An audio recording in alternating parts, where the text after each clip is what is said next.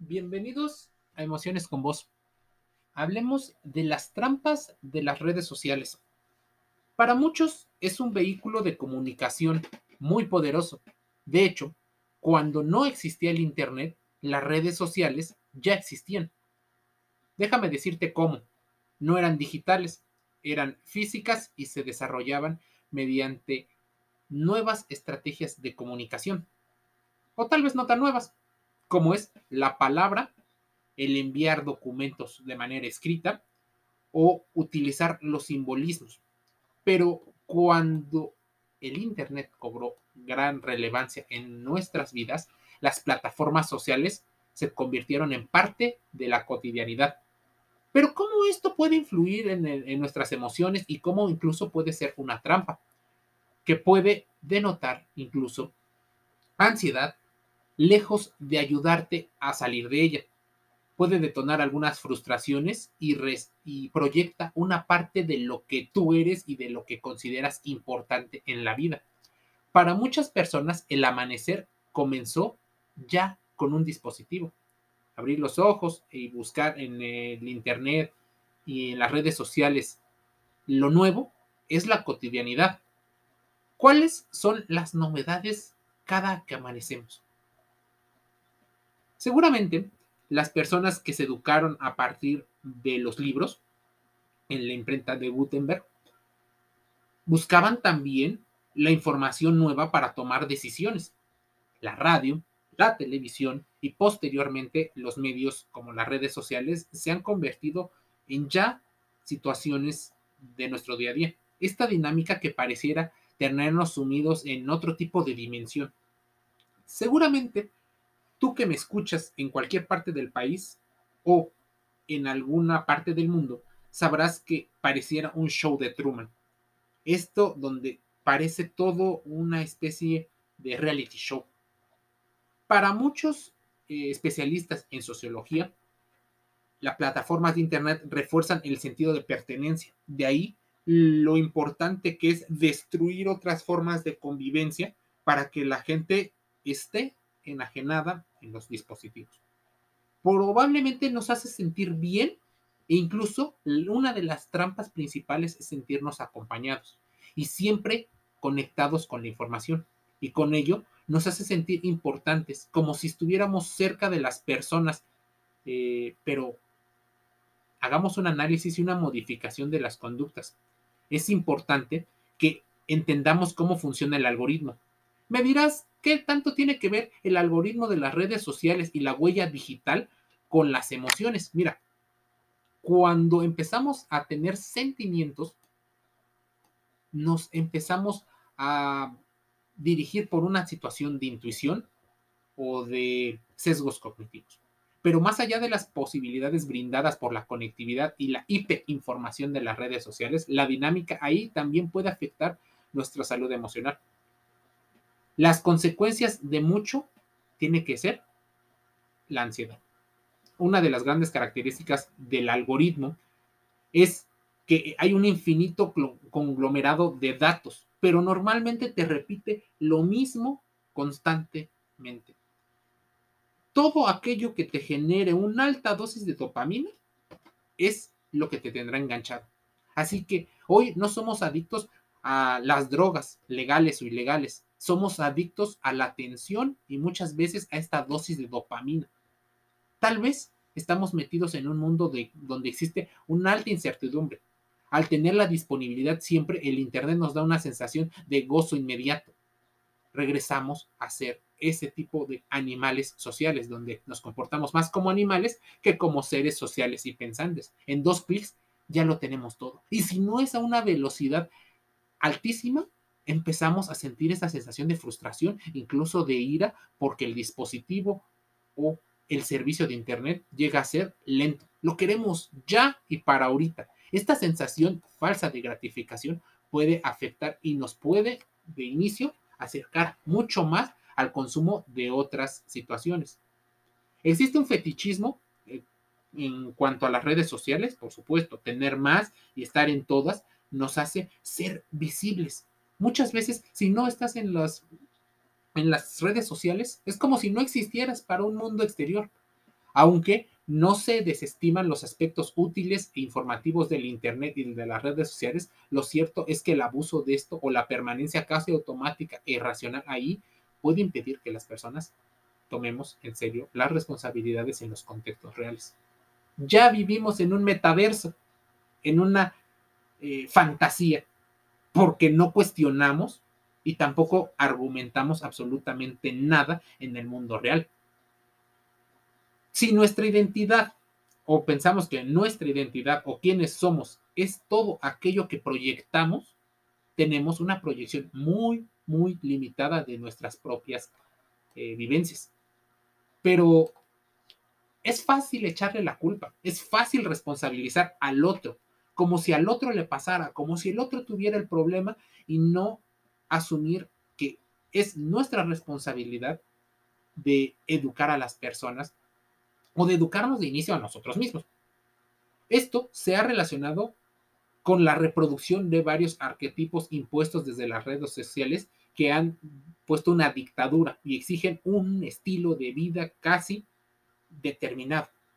Antes, y de hecho es un podcast que puedes escuchar en Emociones con Voz, la estética del cuerpo ha ido cambiando y hoy se adecua a, las, a los cánones del marketing y de la publicidad.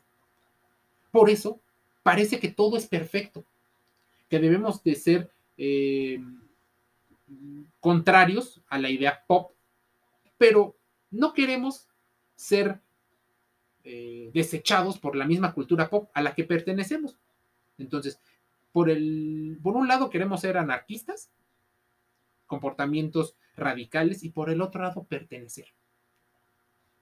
El ser humano pareciera ser algo incongruente, pero no lo es tanto cuando comprendes que las emociones que lo rigen son exactamente las mismas. Dicen algunos psicólogos entrevistados y en sus investigaciones que puede estar relacionado a los altos niveles de ideas de autoconfianza, de aceptación, de pertenencia. Los niveles de, de, afectaciones emocionales en ese sentido pueden llegar a convertirse en cuadros de aislamiento, de depresión, estar muy cerca de las personas que están lejos y lejos de las personas que están cerca es algo que ocurrirá muchísimo. De hecho, hay tres grupos que se han ido estudiando constantemente a lo largo de la historia. Hay una comunidad de chicos en Japón, hay una comunidad de chicos en Corea y hay una comunidad de jóvenes consumidores tanto en Estados Unidos como en Europa. Los tres tienen la misma coincidencia aún no habiendo nacido en el mismo tiempo y en el mismo contexto. La coincidencia es, las redes sociales son su vehículo para comunicarse con el mundo. Es necesario empezar a tener conexiones emocionales. Es necesario también poner límites y autoponernos límites y no considerarlo como algo malo. Se sugiere que al momento de que alguien se encuentre conflictuado de manera identitaria, incluso el ocurre una disonancia cognitiva. Lo que tú sientes y lo que tú crees con lo que dictan los algoritmos por el, la, la dictadura del like. Causar impresión se ha convertido en el deporte número uno de muchas personas. Las redes sociales se han convertido en nuestras aliadas cercanas. Son fáciles de usar, al alcance, parecieran gratis, pero nada de lo que te estoy diciendo es real. Cuando algo es gratis, casi siempre eres tú el producto. ¿Sí? Tus datos se venden a empresas privadas para que ellos puedan tener publicidad mucho más cercana. Por eso las empresas te conocen más de lo que tú mismo te conoces, de lo que tu entorno, que lo que tus maestros, tus padres, tus familiares te conocen más y mejor que nadie. Porque puedes decir un discurso, pero en la realidad empiezas hacer cosas incongruentes con lo que dices. Te voy a citar un ejemplo. ¿Qué pasaría si yo te estoy hablando de lo malo que es una acción, pero cuando me dejas de escuchar hago la misma acción? Parece incongruente, incluso como si fuera un individuo soberbio queriéndote dictar lo que es, está bien y está mal de manera moral. Pero si me vieras hacer exactamente lo mismo que digo con lo que hablo, pudiera parecer congruente. Pero ¿cómo lo verías si no fuera por un podcast, por un video, por un contenido? Es complicado. No tendría el alcance para llegar a las personas de otros países de la manera en que Emociones con Voz llega a toda Latinoamérica, aparte de Europa, algunos países de Asia, Estados Unidos y Canadá. Tendría que haber viajado durante todo el tiempo y no vivir en muchos países por mucho tiempo para que pudieras conocer realmente cómo soy. Las redes sociales y su realidad virtual nos han ofrecido un mundo fácil, ya que podemos sentir las mismas emociones y reacciones que podríamos experimentar en una situación real, pero con menos miedo y con menos problemas. Tal vez sin movernos de casa, pero han desconectado y han desencadenado una serie de patologías asociadas a su uso obsesiones descontroladas, compulsiones basadas en el placer y en el control de una realidad, paranoias que conducen a un desinterés hacia la interacción real y en muchos casos una huida de la realidad para olvidarnos de los problemas que ocurren. La realidad no duele, lo que duele es la forma en la que procesamos la información. Muchos especialistas hace unos años llegaban a, a, la conclusión de que posiblemente estaríamos experimentando una pandemia relacionada con la irrupción de las redes sociales y del Internet. Posiblemente aumenten los casos en el que varios trastornos como el trastornos alimentarios, trastornos de ansiedad, depresivos, compulsivos, han aumentado y la salud mental se ha convertido en una situación de primera importancia. Pero posiblemente por eso muchos gobiernos y muchos negocios están utilizando de manera interesante el tema del el consumo de drogas. Están liberando el consumo de drogas para que las personas que tienen este tipo de situaciones terminen simplemente callándose, estando arrumbados en un lugar, en un sitio donde ya las condiciones son difíciles. El entorno no ayudaría a este crecimiento personal ni a este ascenso social. Entonces, ¿Qué está pasando? Estamos creando muros invisibles a partir de las trampas del Internet. Los que sí pueden contra los que no pueden. Claro, todo mundo quisiera estar entre los que pueden. Hay incluso quienes sufren ataques de pánico. Parece exagerado, pero cuando te toca tener a una persona cerca que tiene problemas con la necesidad de agradar, con problemas del control, problemas de ira, problemas de pánico, con adicciones, ya no es chistoso. Incluso si la llegas a tener tú, ya no se vuelve algo lejano. Pareciera que somos incomprendidos.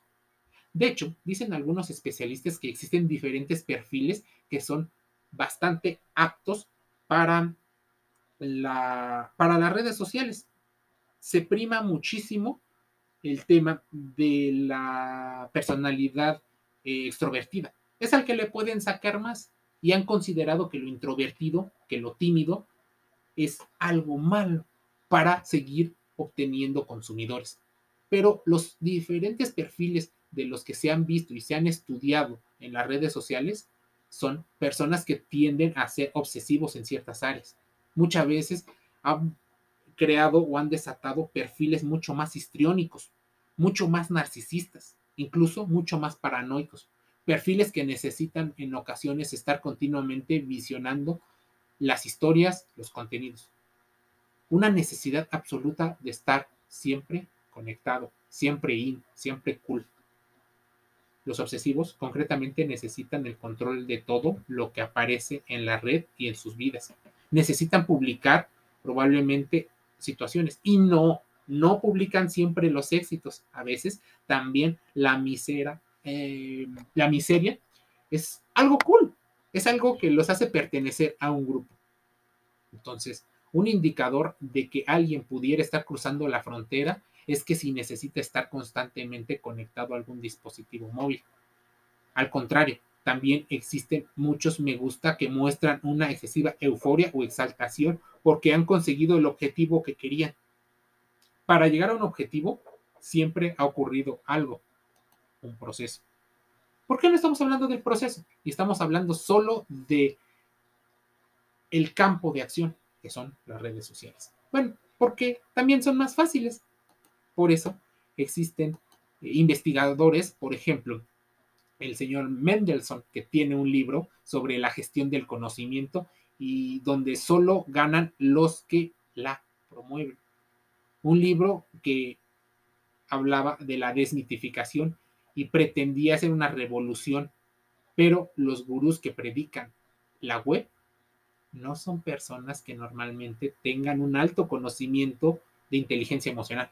No conocen ni sus emociones, pero saben cómo desatar las emociones de los demás para que sigas consumiendo algo.